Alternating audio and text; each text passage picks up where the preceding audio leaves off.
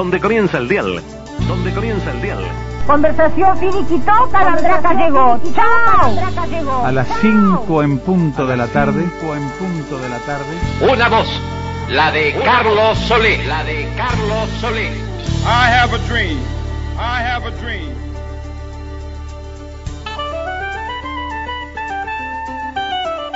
Comienza un programa de radio. Un programa de radio. Introsi. La salteña, la salteña. Radioactividades. Radioactividades.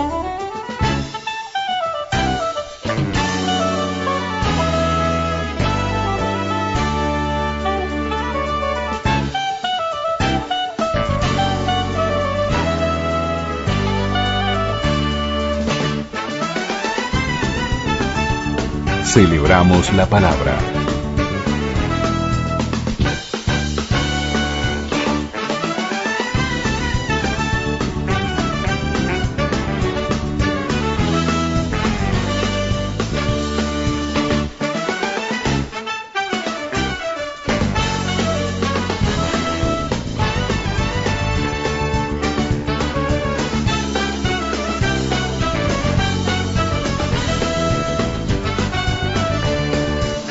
Comenzamos el programa de sábado con Ernesto Famá, Radio Amor.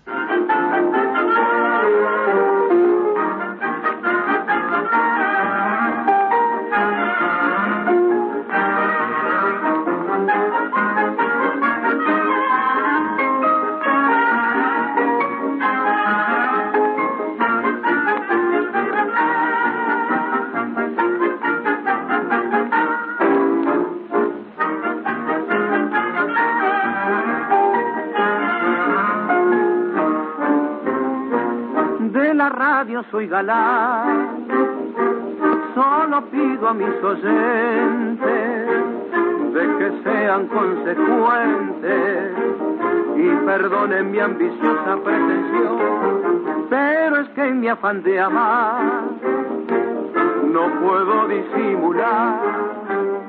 ¿Qué tal amigas y amigos de Radio Uruguay? Bienvenidos a Radioactividades. Este sábado 17 de octubre del 2020. El gusto de estar juntos. Por aquí Luis Ignacio Moreira Lula, Daniel Ayala, en este Radioactividades que arrancamos. Bueno, arrancamos allá en el 89. Hoy 2020 seguimos aquí en los 1050 de la onda media uruguaya, la red de frecuencia modulada del interior en todos los rincones del país y bueno, a través de las redes y a través de, sobre todo, nuestro Twitter y nuestro Facebook, allí estamos, bien presentes toda la semana, radioactividades.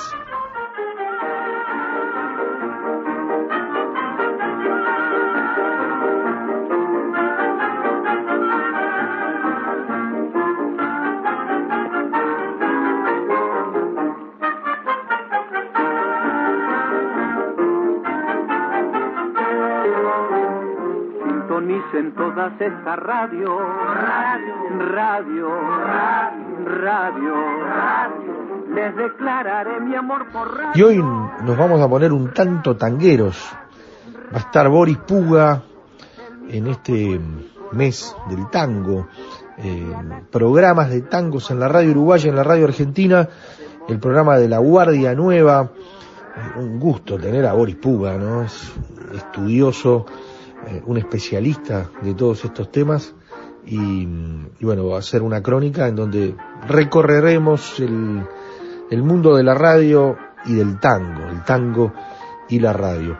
Y, alguien que también tenemos presente, una entrevista que, que hicimos, yo la recuerdo personalmente allí en Punta Carretas, en donde estaba él y su hijo, José María Silva, vivió ciento y pico de años, fue el, el, famoso fotógrafo de Gardel, pero, pero además de tener Casa Silva, esa casa de fotos que por mucho tiempo estuvo en Montevideo y, e hizo historia en ese aspecto, también fue el fotógrafo de todos los artistas de la radio.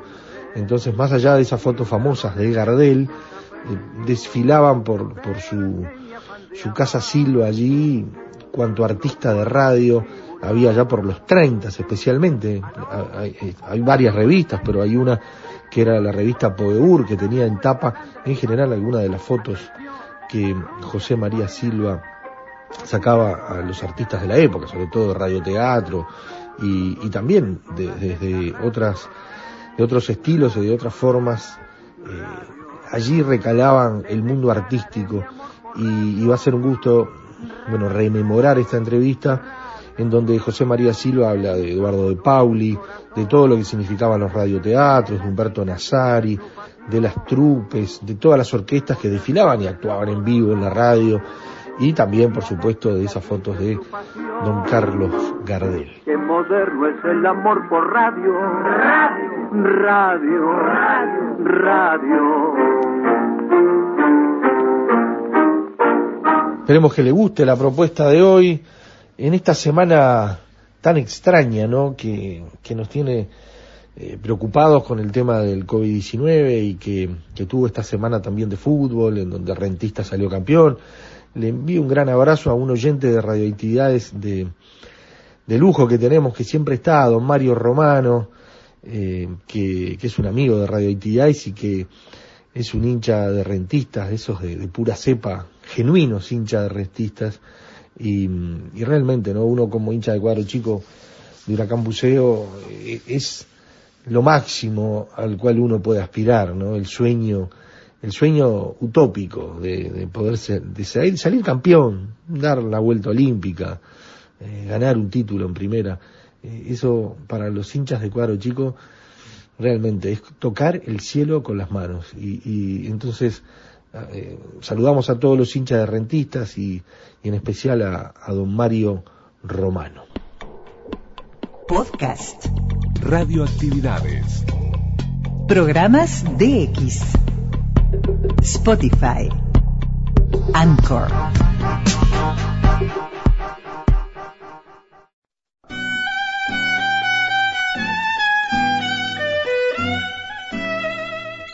Y ahora es tiempo en radioactividades de dedicarnos al tango, al tango y a la radio, a los programas de tangos en la radio uruguaya y también en la radio argentina. Todo lo que fue cambiando década a década eh, a partir de esas propuestas radiales que reflejaban todo lo que sucedía en el mundo del tango, ¿no? desde, el arranque de la radiodifusión, el tango siempre tuvo un lugar tanto en Uruguay como en la Argentina. Boris Puga, nos relata a su manera, con, los conocimientos del caso, un historiador, un especialista en estos temas, que también nos va a hablar del programa de la Guardia Nueva. Así que el tango y la radio en radioactividades. Celebramos la palabra.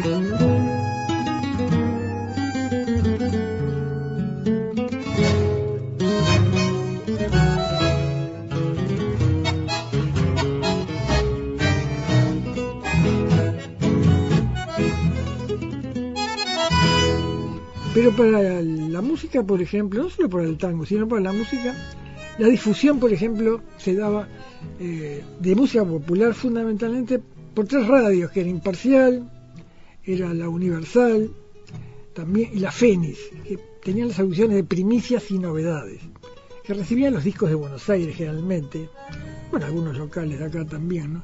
con primicias y novedades, que generalmente se radiaban por las 12 del mediodía. Y cuando la gente empezaba a pedir algún, alguna pieza de vuelta que la pasaran, a veces la repetían dos veces o tres. Este, pero generalmente era un repertorio, eh, por lo menos yo me acuerdo del repertorio que venía de la Argentina. Ya estaba la guerra. La guerra fue un obstáculo, ¿no? Para la difusión. Con Europa prácticamente se cortó España venían barcos y eso, y los barcos suecos, pero de Suecia no, no venía música.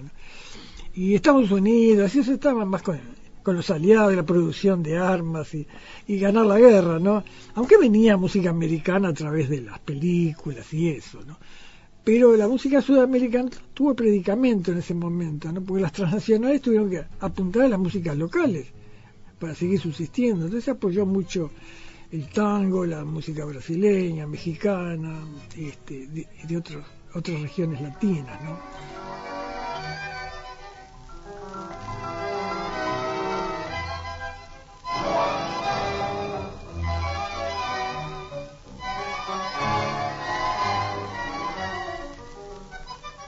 ese proceso que de, de, de, avance de la radio ¿no? y, y, y, de cambio permanente. Pasamos de una época en la cual los artistas eh, cantaban o tocaban en vivo a después el, con programas que eran prácticamente presentación del artista a tener programas ya vinculados al tango específicamente, ¿no? No solo el anuncio de determinados temas, sino también ¿Cuándo comenzó ese proceso de que eran programas de tango? Y digamos que a partir de los años 30 ya se daba eso. Y a mí me llamó la atención, por ejemplo, en la Argentina, quizás si está grabado, hay bastante material grabado del año 37, de los programas de Jabón Federal, muy famosos.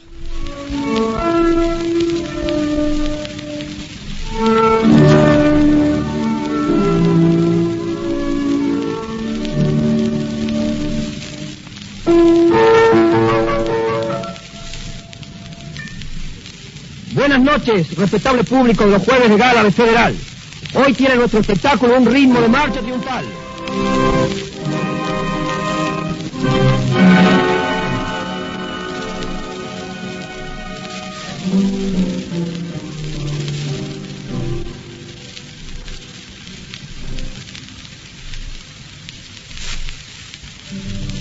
Es el homenaje de amor y de fuerza, de arte y pujanza que Federal ofrece a la República en esta hora gloriosa de la argentinidad.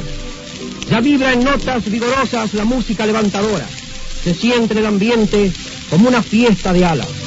Los mil caminos del aire van a poblarse de voces enérgicas y cordiales, atando en frases emocionadas los eslabones de esta cadena que parte de las ondas poderosas de LR3, Radio Belgrano, y CXA8 en onda corta. Fernando Ochoa. Y en todo tipo de orquestas, ¿no? También había de jazz y había criollas y eso, y de tango. Pero era una firma que apostaba y contrataba en grandes cifras y con orquestas muy grandes. A mí me llama la atención, por ejemplo, la orquesta de Roberto Cerrillo.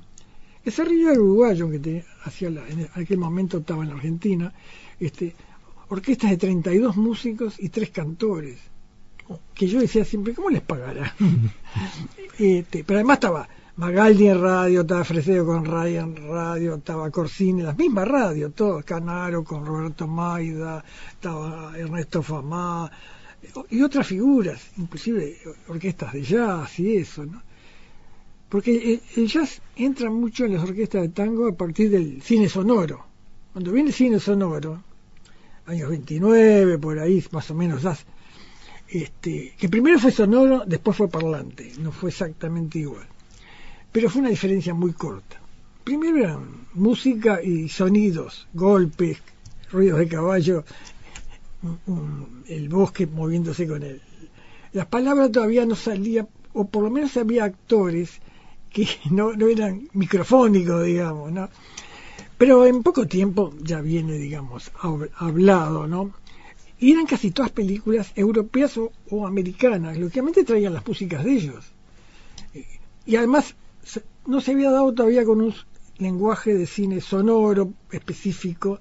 Entonces, más, que nada era orquesta, música, bailes. Y esto las orquestas de tango lo tienen que adoptar, porque se pedía. Y hay varias orquestas que hacen también jazz, y hacen, y después viene la música cubana, enseguida se prende pasado los 30. Y, y van a ver las orquestas de tango que hacían rumbas y hacían este al estilo un poco criollo, ¿no?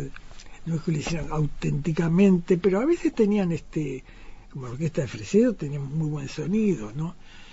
Pero toda esa, esa catarata de música de, afuera la tuvieron que asimilar conjuntos de acá a hacer. Inclusive leyendo una vez en la Biblioteca Nacional, el Diario de la Nación de Buenos Aires de los 30, decía, toda radio que se precie tiene una jazz, aunque sea mala. tenía que tenerla. Tenía que tenerla porque lo que el público pedía, ¿no? Bajo el arco vibrante de los violines, de entre las cajas armónicas de los bandoneones, entre ese chocar de cristales que son las teclas del piano, el hondo sentido orquestal del maestro Roberto Cerrillo va a extraer esa gran voz totalizadora. Roberto Cerrillo habla a través de sus 40 instrumentos y a través de su espíritu el alma de la República sonríe, palpita y canta. Canta en un popurrí de motivos argentinos de Cerrillo Valgrano, titulado Mosaico Criollo.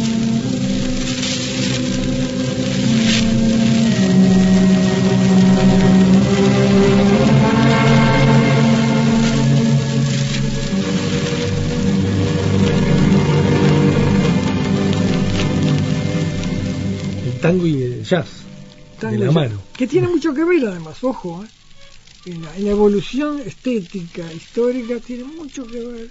Si uno escucha versiones de New Orleans iniciales, eh, los milongones antiguos con los One Steel, los Two Step, lo- los ragtime anteriores, tiene algo que ver con los milongones. Este, bueno, había influencia española, también hubo en Estados Unidos y francesa, ¿no? Inicialmente, ¿no? Aunque, ese- aunque los primeros discos de jazz son, son posteriores a los de tango. Por eso te iba a preguntar del soporte sonoro. Por allí Sí. me contabas, estábamos fuera de micrófono hablando de, del tema de la Segunda Guerra Mundial y el aluminio. ¿Cómo, cómo era el so- cómo fue siendo el soporte de, de los discos eh, de tango? Bueno, acá en el caso del disco de tango, en el Uruguay lamentablemente se empezó a grabar recién en 1941. Corrimos de atrás mucho tiempo. En Buenos Aires se empezó a grabar en 1904.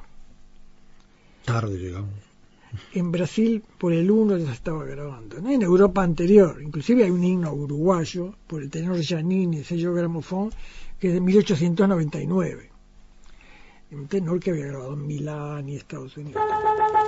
Sondor, Sondor, el disco de diaria batalla, el disco que nunca se raya. Sondor, el disco mejor, Sondor, el disco mejor. Yo conocí mucho a Val, a- al padre, al, dueño, me contó mucho. Él pensaba instalarse en Buenos Aires, no acá.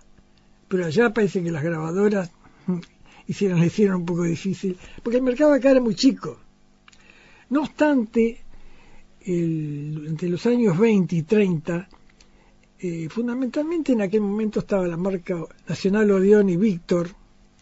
Después Colombia se instala en el 30 por dos años nada más. Había estado antes y primitivamente había estado unos cuantos años, hasta el año 20, del año 5 al 20. Después había desaparecido en Buenos Aires. Y se instala y tiene todo un repertorio, digamos, que en parte venía de acá. Las, las filiales de acá le mandaban músicas uruguayas que también después se- acá se vendían. También se vendían en, en Buenos Aires, lógicamente, ¿no? Esos mismos discos se fabricaban en Brasil también a la vez, en España, en Alemania.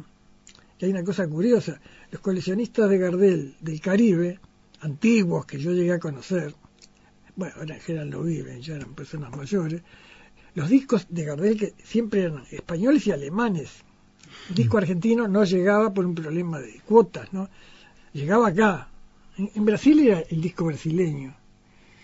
Después en Estados Unidos lo sacó a la marca Oke o sacaba Deca, lo sacó después, por convenios. Pero reitero que hasta los años 30 entró bastante producción uruguaya de temas uruguayos a que las orquestas argentinas los grabaran. Lo que no se podían grabar en los conjuntos de acá prácticamente. Es muy raro. El cuarteto Alonso Minotto, por ejemplo, graba en Buenos Aires 20 temas en el año 17. Que lo mandó la casa que representaba a Víctor acá a grabar a Buenos Aires. Hacen 20 temas. Pues en Estados Unidos está toda la documentación.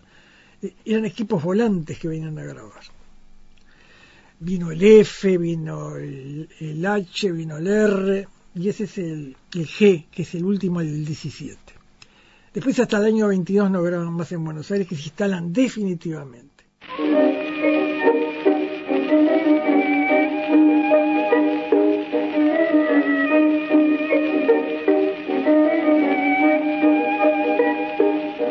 Celebramos la palabra.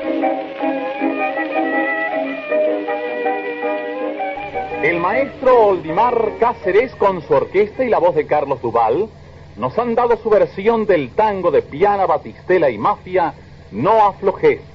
La ambientación, debida a la pluma de Old, estuvo a cargo de Elsa Oval y Alcide García Roldán.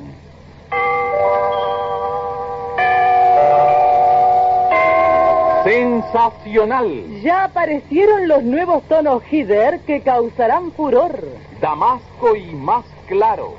Dos matices de gran actualidad en la variada gama Hider, el lápiz labial que invita al romance.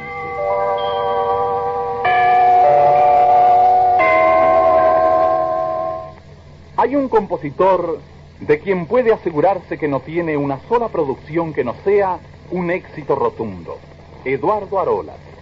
De él vamos a escuchar ahora una de las páginas que alcanzaron mayor renombre, la milonga tangueada Papas Calientes, que nos llega con el marco de los tamboriles de Juan Sequeira y sus lonjas del sur.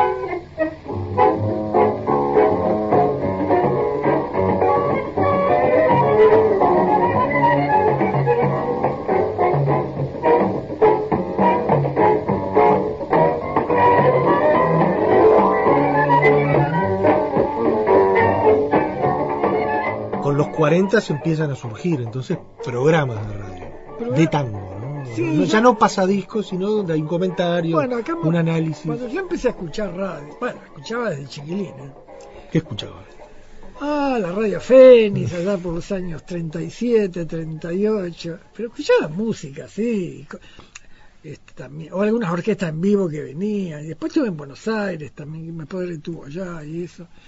Pero así ya a, escuchar radio, eh, 48, 49, ¿no? Por Eso a veces le digo, mira que yo soy de la época de Elvis Presley, ¿eh? Sí, tenía 18 años. Eh, este, no, algunos creen que conocía a Gardel. Este, lo podía haber conocido, pero muy chiquito.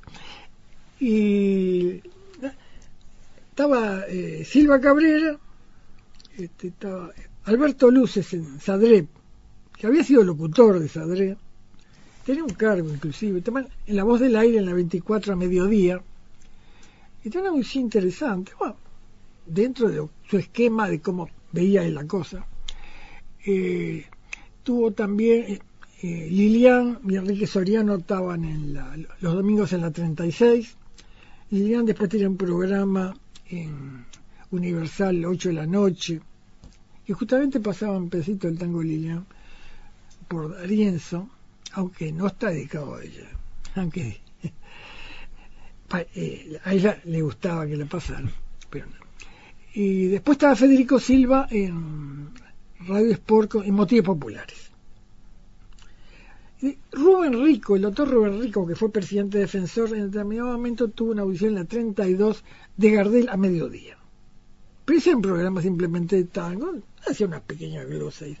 Pero digámoslo, los comentarios iniciales serían este, Silva Ablis, Federico Silva, Alberto Luz. Y después va a venir mucho más gente. Y ahora la orquesta de Oldimar Cáceres, en una página del director que cierra con broches de oro esta edición de la revista. Es un tango y se titula Retorno.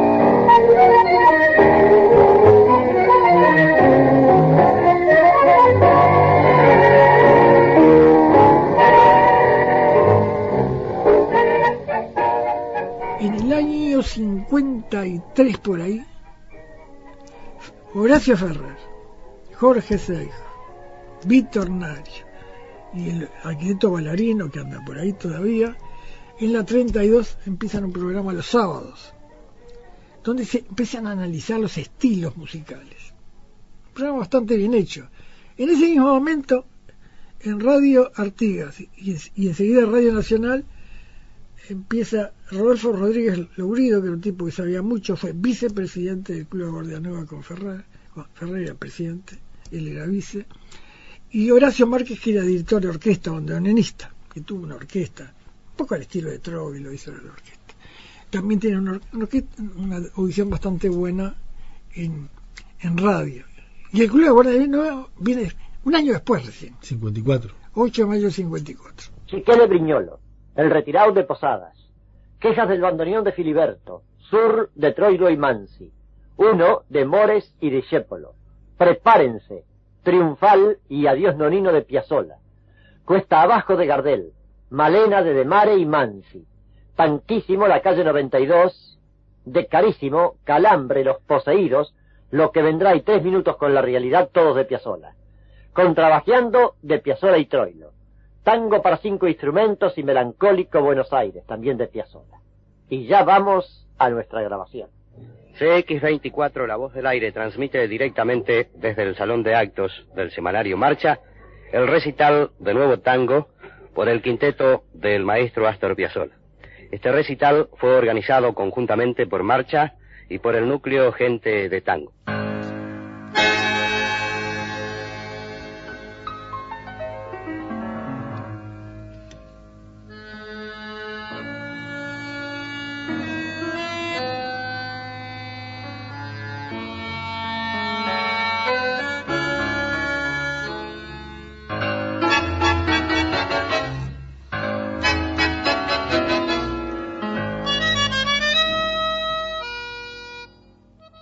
Hay un antes y un después del Club de la Guardia Nueva. Sí, siempre hay un antes y un después de todo, ¿no? No, pero quedó como un Bueno, mojón ahí, ¿no? Determinado, claro, la- hace poco uno- una persona me dice, "Sí, se vuelve a hacer el Club de la Guardia Nueva. Le digo, no, mira, el problema es que hay que, son hechos que se dan, hay que ver el contexto donde se dio. No solo hay estético, político, económico, la gente que lo integraba, que era estudiante de arquitectura y de bellas artes, también había también gente laburante nada más, ¿no? Músicos de, de Auden, cantores de ACU, de Asociación de Cantores, en fin, hay que ver un poco, ¿y por qué se armó? Se armó frente a un momento, y ya el tango no era la música masiva, ya en el 50 no era. Agarró un catálogo de discos cuando importaban acá las casas de música, y de 80 son 10 tangos nada más, que vienen. Lo demás es toda otra música francesa, americana, brasileña, mexicana, española, eh, música pasatista, otra más importante, jazz también. Es decir, ya no era, eh, este, inclusive este, la posguerra había traído una, abrir fronteras, lógicamente, ¿no? Las transnacionales ya les convenía más que vender un producto que se lo consumieran del hemisferio sur, así abarataban los costos arriba. Hubo muchas maneras de, de hacer la guerra esa, ¿no? No era solo difundir, comprar los espacios de radio. Acá en Montevideo no. Acá era todo más casero, pero en Buenos Aires se compraban los espacios de radio, se pasaba lo que querían, la grabadora, este, se promocionaba, inclusive el Club de Clan fue toda una, una estructura armada. Este, y después se llegó ya a cosas más masivas como no reeditar lo que podían comprar los padres y los abuelos para así no desaparecía ese repertorio y sobraba plata a la familia y los chiquilines podían comprar la otra música que, que a ellos les convenía más. ¿no? Y después culmi- culminó más cuando dijeron, "Va, vamos a, a- a vender al kilo todo el archivo metálico de las grabadoras, que viejo, porque así ya no se saca más. y- Aunque se dejaron, se dejó material que se vendía en el Caribe, sí, eso es verdad. Cantores de tango, por ejemplo, Libertad Lamarca, Hugo el Carril, este, Alberto Gómez, todo eso, en el Caribe. este, y no hace tanto todavía. Este, hay, hay países que son muy nacionalistas en la música. México, en, la- en las disquerías, este, la música nacional. Salvo las ciudades más grandes don- donde hay más globalizado, ¿no? Pero si no, no, mismo en la Argentina, las provincias, ¿no? Lo que se escucha es otra música, no lo que se compra en Buenos Aires, ¿no?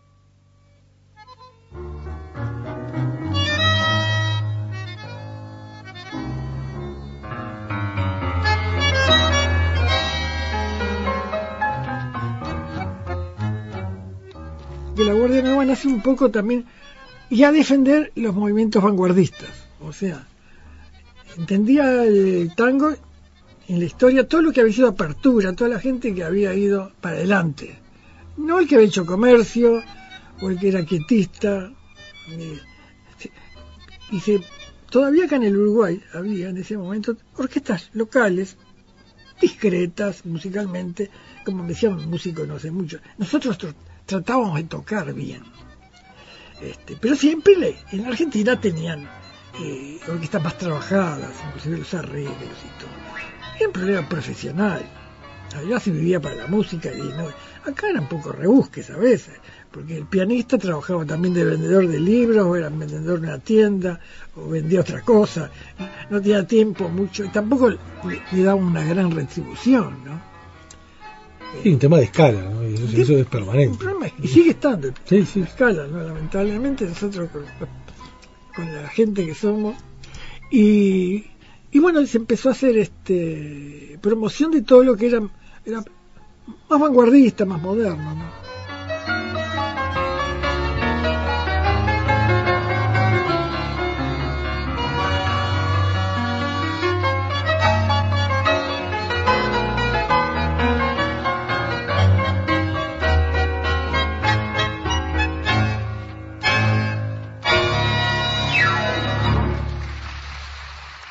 Pero de cualquier manera, este, eso no, nos, nos dio una apertura y además aplicábamos de, de arquitectura eh, la valoración de la obra de arte, los análisis, todo lo que eran las artes, la música, la pintura, la plástica, la- la- el cine, todo eso. Entonces nos sirvió para eso. Y, ahí, y la Guardia Nueva tuvo su audición de radio que se llamaba Mundo de Tango Eso que te en la digo. 44, cuando era Radio Excelsior. Estaba Vilanova, creo, de, de director. Estaba- Iba Ferrer, iba Seijo también, los hermanos Handler, uno es cineasta que anda por ahí. Y te mezclaste vos. Eh, Te mezclaste. También estabas Ah, íbamos también, sí. No, grabábamos generalmente los sábados primero en una parte en la casa de Haller, eh, iba muchacho Brenes, otro Fernández también y eso.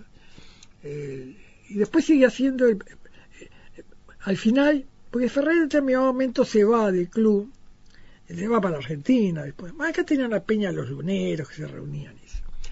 Y la Guardia no renovó toda la gente aunque siguieron gente vieja también, como el ar- arquitecto Dorner y otra gente. Hora- Horacio Loriente se hace socio también. Horacio Loriente se hizo socio ahí. Este, lo hizo un señor coleccionista que tenía mucho material, Julio Diógenes Silva, que era hincha de Pugliese y de Canaro, de las dos cosas. Canaro porque recordaba los bailes Pugliese porque le gustaba la orquesta, ¿no? Eh, y ahí renovó toda la gente que vino Enrique Ava, ya que hizo libros muy importantes. Inclusive en Europa tiene una cantidad de libros en alemán de historia de la filosofía, historia de las religiones. Ahora vive en Costa Rica. Era uruguayo. Eh, lo mismo eh, Ribegliato, lo mismo Ariel Martínez, Nicolás Pepe, estaba de consejero en el club que había sido músico de Lucio de Mare, eh, inclusive más anterior, le conocía todo él y teníamos una cátedra de bandoneón en el club. Se, se enseñaba bandoneón. Y Ferrer mismo ap- aprendió bandoneón también ahí. Ferrer, aquel muchacho también, Barlota, que después se destacó en la literatura como Mario Lebrero. Y Lebrero era el apellido de la madre, ¿no? Este, y voy otras más también. Ariel Martínez también est- estudió en la cátedra de, de bandoneón. Yo nunca estudié bandoneón. Yo no estaba con el piano, pero, nunca fui profesional. ¿eh? Lo único que, más que nada tenía siempre la cosa en la cabeza que era leer la música bien. Yo decía, esto es un idioma, no es tan difícil. Para ser mi cebo, primero que tiene que tener buena vista. ¿eh? Montevideo Refresco Sociedad Anónima. Embotelladora de la deliciosa y refrescante Coca-Cola presenta Senda de Estrellas 1960, que se ilumina esta noche nuevamente con ritmos y emociones rioplatenses, con la música de un bandoneón y una orquesta inconfundible que nos dicen en cada compás, Troilo se escribe así, con T de tango.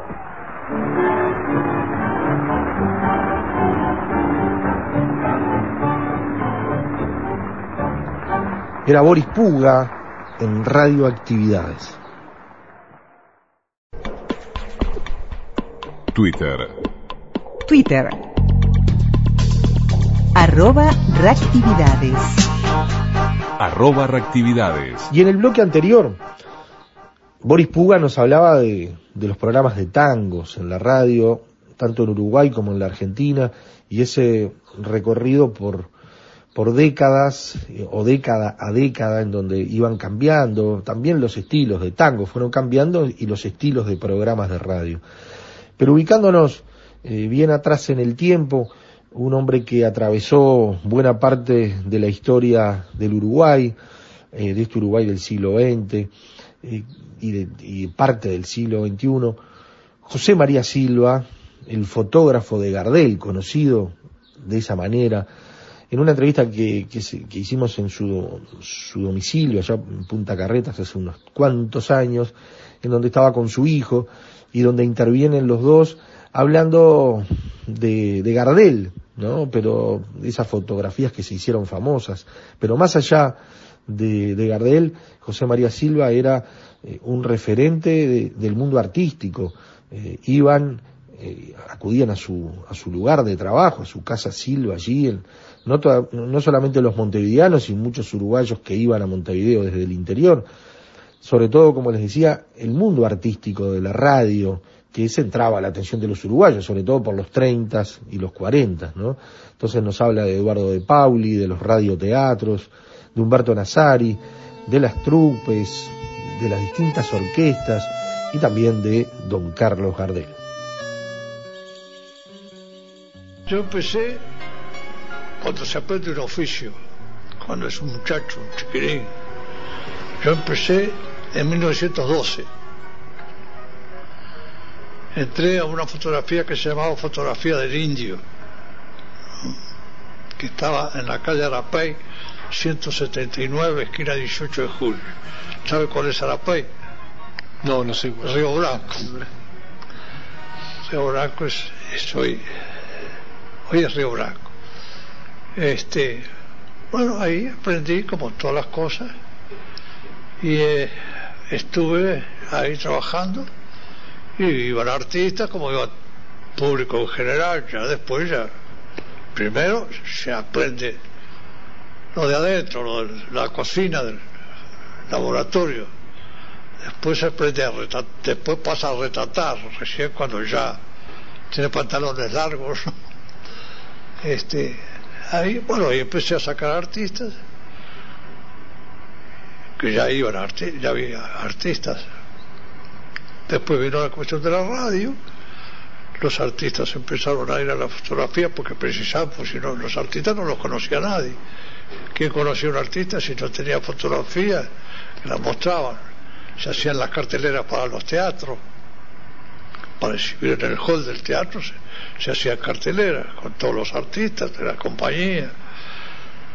Bueno, así empecé todo eso. Después seguí trabajando. Después me establecí en 1919, este, ya con lista propia, con un- muy modestamente, pero me establecí. Y ya empecé a trabajar con artistas.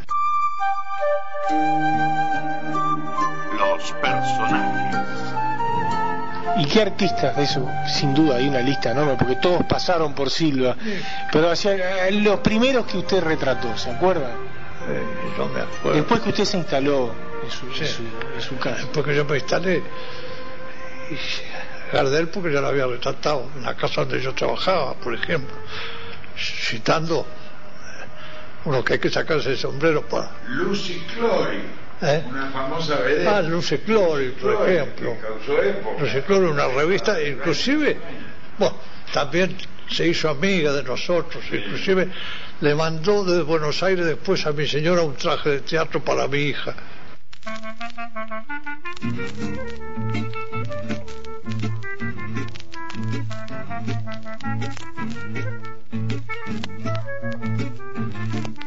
Y gente, gente, por ejemplo, como el Fregoli del Éter, como Eduardo de Pauli. Uy, Eduardo de Pauli era, era el número uno de los, de los fotógrafos de De Pauli, es decir, no estuvo otro, no estuvo ninguno más. Yo desde que empezó De Pauli estuve siempre al lado de él.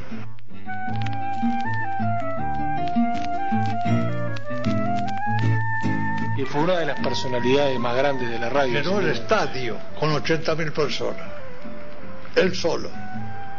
Y era muy, muy amigo, ¿no? Uy, íntimo amigo. Íntimo amigo que una vez, cuando él falleció, por ejemplo, este, le regalas, hicimos una colecta trabajando mi señora y el Imperio y mi hijo por ejemplo, trabajando, hicimos una casa al hijo de Paul en Malvin.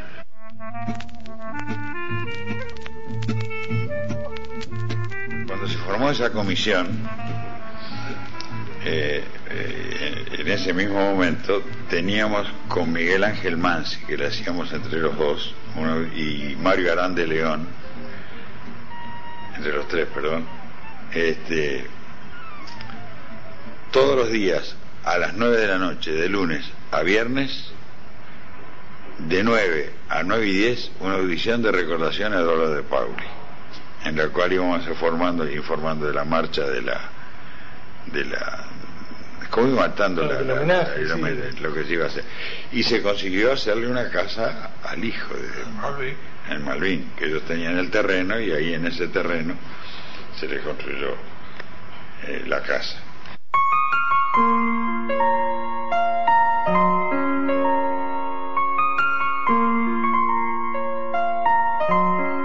personajes. Ahora, el, hijo de Silva además mamó toda la, la época de oro de la radio al lado del padre, aprendiendo el oficio, pero además conviviendo con toda la, gente de la radio. Con toda esa gente la conozco todo. Cuando papá empieza a nombrar, ella vio que usted vino, me mostró una revista y le dije tal y tal. Porque lo mamé desde chico, es como, como, ¿eh? como quien se cría al lado de, de un director técnico de un equipo, ¿no? Que, que va a- con el papá o los alcanza pelota del estadio, que salieron figuras famosas eh, conviviendo con. Entonces es por eso que yo puedo hablar con cierta propiedad también de él. Ahora, fue, fue pieza fundamental. Silva estaba prácticamente adosado a lo que era la actividad radial. No se concebía sin el fotógrafo Silva determinados programas o producciones radiales. ¿no? Por ejemplo, usted me hablaba de Radio América. ¿Qué le evoca Radio América? Radio América, conocí a los dueños, que hermanos, este, mucho, éramos amigos, yo también, de los dueños de la radio. Este, yo tenía, entonces, ahí saqué, por ejemplo, a Tita Merelo, en- con los micrófonos de Radio América.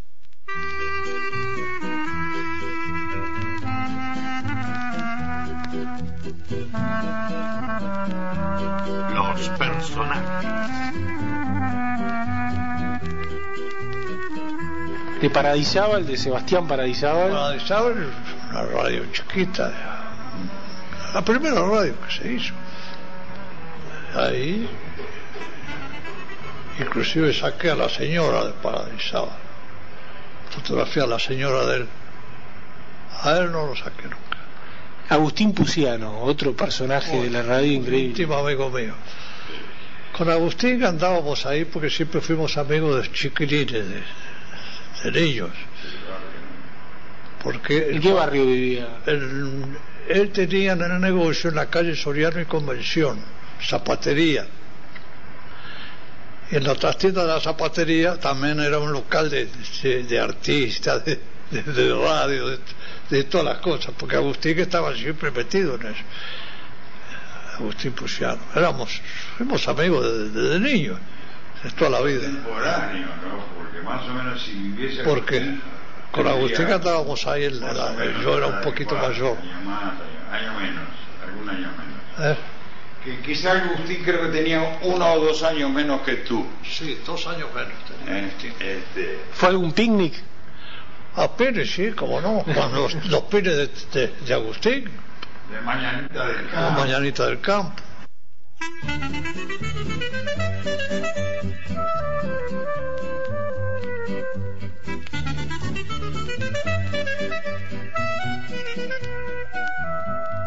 Así, yo iba porque iba a trabajar, inclusive, y sacaba. ¿Y a qué hora salían esos picnic? ¿A qué hora salía y a qué hora volvían? ¿Estaban todo el día? Ah, todo el día, sí, sí, de, campamento. Oh. Pero ha visto Agustín, después Pastor Carrizo, Pastor. cantando. Buenos días amigos, ¿qué tal? De amable, sensible y cordial Y despierte cantando feliz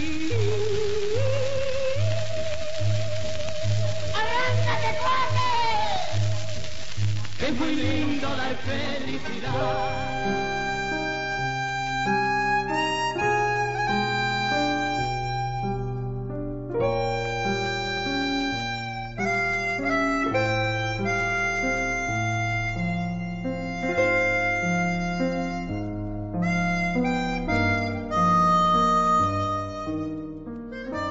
Empecé con los primeros que hicieron radioteatro, que fue Pedro Beco y Teresa Cano. En Carve. Esos fueron los primeros de todos que hicieron radioteatro. Y después de ellos, Y después, el maestro de todos estos que fueron grandes a posteriori, que fue, se llamó Humberto Nazari, que fue toda una institución nacional, de una cultura exquisita, este, gran persona, gran persona, muy rasqueta, eh, muy, muy rasqueta. Eh, fue director había, de la Comedia Nacional. Sí, este, pero Maruja Santulo, Guarnero, yo qué sé, to- to- todos esos que después llegaron, eh, todos se hicieron al lado de Nazari. Al lado de ¿Y cómo era Nazari, aparte de ser medio rasqueta? ¿Eh? ¿Cómo era Nazari? Esta aparte de- persona, Nazari me visitó a mí a- hasta los últimos años. Hasta los últimos años, ¿no? Hasta que Ah, sí, sí, iba sí. todo, una o dos veces por semana, Iba a- iba a conversar con nosotros.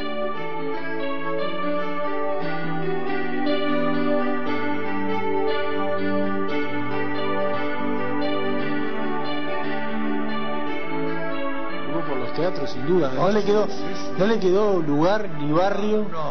Y por el interior se, se, se No, estuvo al interior no, yo no iba al interior. siempre por aquí, por, por Montevideo, pero ya tenía bastante trabajo. Por Sí, Montevideo. sí, ¿Y cómo era eso de los canjes de publicidad que usted nos comentó? Sí, bueno, eso no conviene decir. ah, ¿cómo que no? ¿Cómo que no? Era pinta la época, Silvia, no va a pasar nada, nadie le va a venir a reclamar nada. Yo sé que no. Pero inclusive, por ejemplo, una, una- una vez me dijo, Bertaki me dijo, pero Silva, el dueño soy yo. Parece que fuera usted el dueño de la radio. Tenía tantos avisos, tantos avisos. Diez menciones diarias o veinte, cosa tremenda.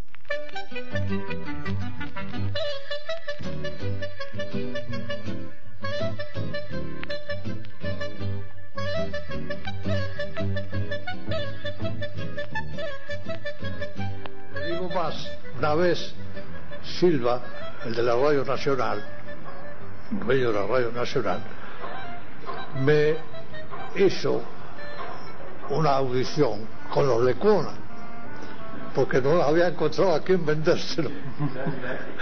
No había encontrado a quién vendérselo y me, lo, me, me- la hizo a mí la audición. Fíjese que una audición con los Lecuona era una cosa importante.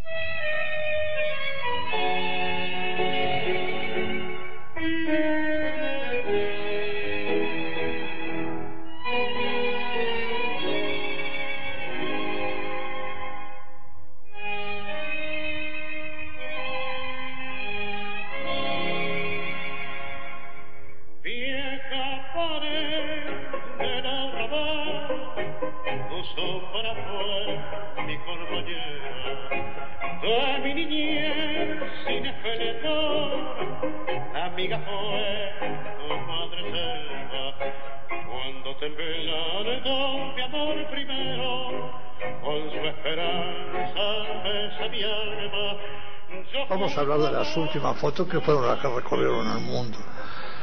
En el año 33 de la última serie, yo la había sacado ya varias veces, ¿no? Cada vez que venía a Montevideo me visitaba. Había, no, había simpa, simpatizamos mutuamente, ¿no? Este. Y la última vez te hice una serie de fotografías que son que él me dijo textualmente mirando una fotografía que fue la que atestiguó a la edad de él que me dijo a mí, porque lo único que yo sé de la vida de él bien es la edad, porque me la dijo él. Cuando le saqué esa fotografía tenía 49 años. Me dijo, Silva, él me tuteaba a mí, pero yo nunca lo tuteé a él, porque él era mayor que yo. Este, este, mira, me dijo, ¿Qué te parece? 49 pirulos. ¿Ah? Ni los gringos hicieron una fotografía como esta.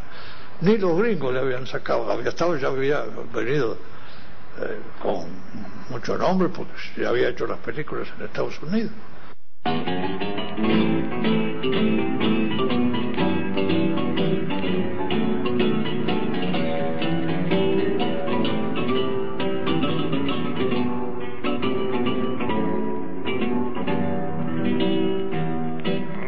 En mi tristeza, te boco y veo que has sido en mi pobre vida paria solo una buena mujer. Tu presencia de bacana puso calor en mi nido, fuiste buena, consecuente, y yo sé que me has querido, como no quisiste a nadie, como no podrás querer. Usted tuvo trato con, entonces con, con, con Gardel varias veces. Sí, muchas veces. Las veces que venía Gardel acá, Silva estaba presente. Sí, Gardel ya no era el- el- el- la persona, a pesar de que pagaba la fotografía, pero ya no era la persona que se iba al mostrador, ya entraba para adentro, ¿no? ya pasaba a la trastienda del mostrador. Allí conversábamos, tomábamos café, hablábamos mucho con mi señora, todas esas cosas. Este, no, había ya otro trato.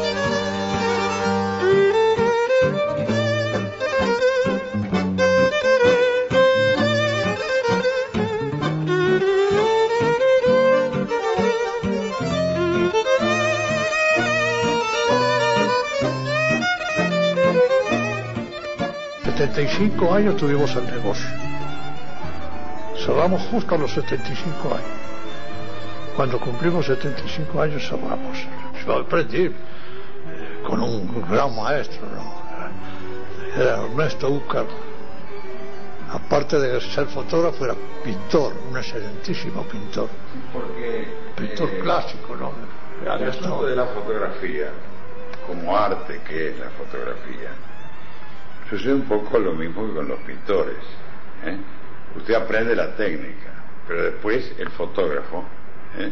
que está detrás de la cámara.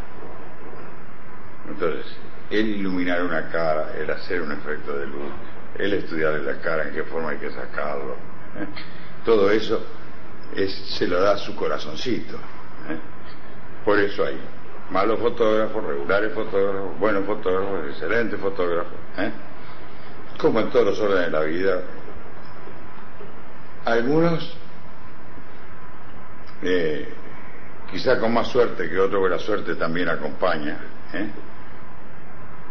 Y él, mi padre, pudo recoger en vida lo que a veces otros no pueden recoger en vida, sino que pasan a la posteridad cuando desaparecen.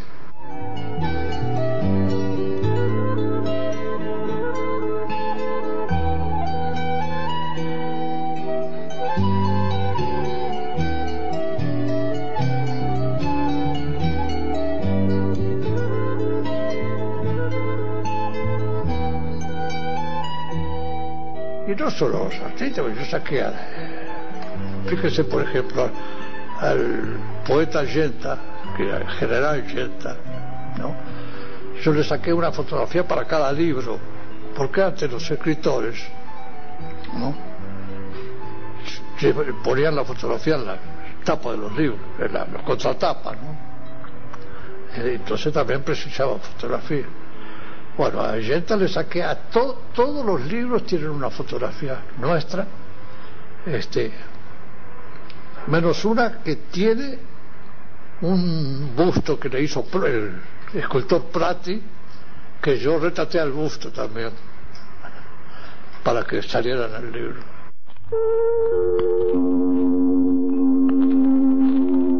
Yo lamento no tener las fotografías cuando empezó Carve, ¿no?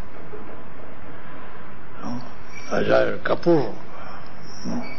Yo saqué muchas fotografías, pero con un incendio que hubo en una librería a la vuelta de- del estudio nuestro, entraron los bomberos por la por el otro lado, por la otra calle que era Rondó, subieron arriba y echaron agua, nosotros habíamos hecho una pieza en la azotea como archivo. Y se echaron todas las que, donde fue el agua, se echaron a perder todas las placas. Desde el, desde el 20 al, al 40 más o menos.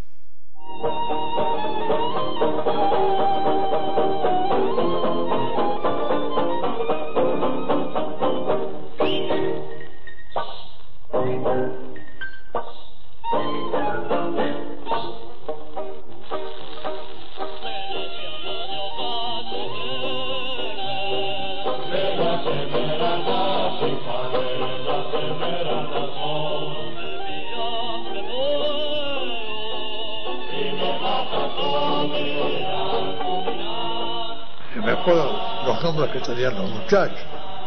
Salpicón, cachetazo, ojo trapo, todos. Los seudónimos que se usaban mucho en esa Los seudónimos que se habían puesto. Porque eso se empezaron como broma el asunto. ¿no? Y después llegaron a donde llegó Carlos, es una, una potencia. ¿no? Y ninguna trupe se salvó tampoco. ¿Eh? Ninguna trupe se salvó. Ah, no, Trooper también. Trooper también. Las orquestas. Orquesta sí, Sí, orquestas. Sí, creo que es una serie de orquestas. Muchas orquestas de la de Sícana, de mucho, Y algunas sacadas en el estudio y otras sacadas en los lugares de actuación. Hay unas sacadas en el Parque Hotel, hay otras sacadas. Y Trupes una vez fue a cantar a mi casa, una trupe entera en la calle, eh, con el viejo verde aquel. Ah, este, ¿cómo se llama? Veloso. ¿eh? Veloso. Todo el viejo verde se llama. Fue- fueron a cantar a la puerta de mi casa, toda la trupe. La trupe se llama todo, todo, todo. Sí, cantó del Imperio, por ejemplo. ¿Cuántas fotografías le sacamos?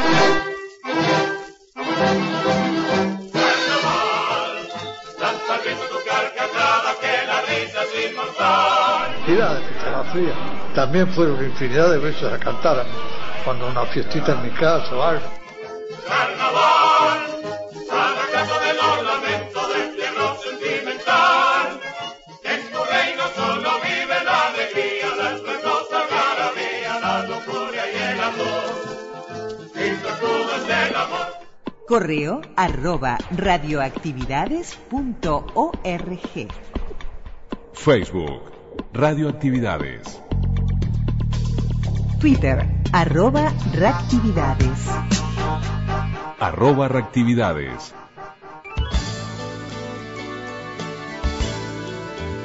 Y nos vamos con Jaime Ross, con este Don Carlos. Milagro taura del tiempo, que no te aplico sentencia. Sos inventor de la ciencia, de mantenerse primero por tu Bueno, esperemos les haya gustado la propuesta de hoy, que anduvo muy tanguera en este mes de octubre, en donde Boris Puga estuvo presente, hablándonos de los programas de tangos de la radio uruguaya y de la Argentina. También don José María Silva, en esta entrevista preciosa del archivo, de esas joyitas que, que tenemos y que además el, gusto de haber estado allí, ¿no? de haber conversado con este hombre que recogió tantas historias de, Uruguay y de Montevideo y del mundo artístico, del mundo rioplate, de todo el mundo artístico rioplatense, ¿no? de, de todo lo que significaba y sobre todo focalizado esto en los años 30 y en los 40, la radio como protagonista de, de la vida de los uruguayos y de la vida artística en particular, ¿no? O sea, recordemos que en aquel entonces las fonoplateas o, o también en los estudios, los músicos eh, y los radioteatros presentes era a través de todo en vivo, no había elementos grabados, entonces esto hacía una, una, una vida muy particular y un movimiento muy particular de emisora en emisora, y bueno, y allí eh, Casa Silva eh, en Rondó, allí en el medio, en el corazón de Montevideo y del centro, significaba ese trasiego de artistas de un, de un, de un estudio a otro, y siempre se hacía en un lugarcito para pasar al fondo y, y, y- charlar con, con la familia Silva, especialmente con José María Silva, y bueno, ahí está la anécdota de cuando Gardel pasaba para, para el fondo y, y, y cómo hizo esas fotos famosas, ¿no? Cómo, cómo sacó estas fotos famosas José María Silva. Esperemos que les haya gustado la propuesta de hoy. Mañana la seguimos eh, porque mañana tenemos presente el humor. El humor también del lado uruguayo y del lado argentino. Son los 100 años de la radio argentina. Traemos a Nini Marshall con uno de sus personajes, Cándida. Preciosa crónica, allí, junto con Juan Carlos Torri como partener y el Jorge Cacho Fontana como locutor. Preguntas y respuestas. Pero mañana tendremos presente a Roberto Barri a 101 años de su nacimiento y las mil voces de Eduardo D'Angelo se hacen presentes y, con el gusto de siempre estar juntos con Lula, ¿no? Eh, haciendo este radioactividades. Que pasen bien, un abrazo grandote, hasta mañana, chau chau. Conducción Daniela Ayala. Locución institucional Silvia Roca y Fabián Corrotti. Producción y edición de sonido Luis Ignacio Moreira.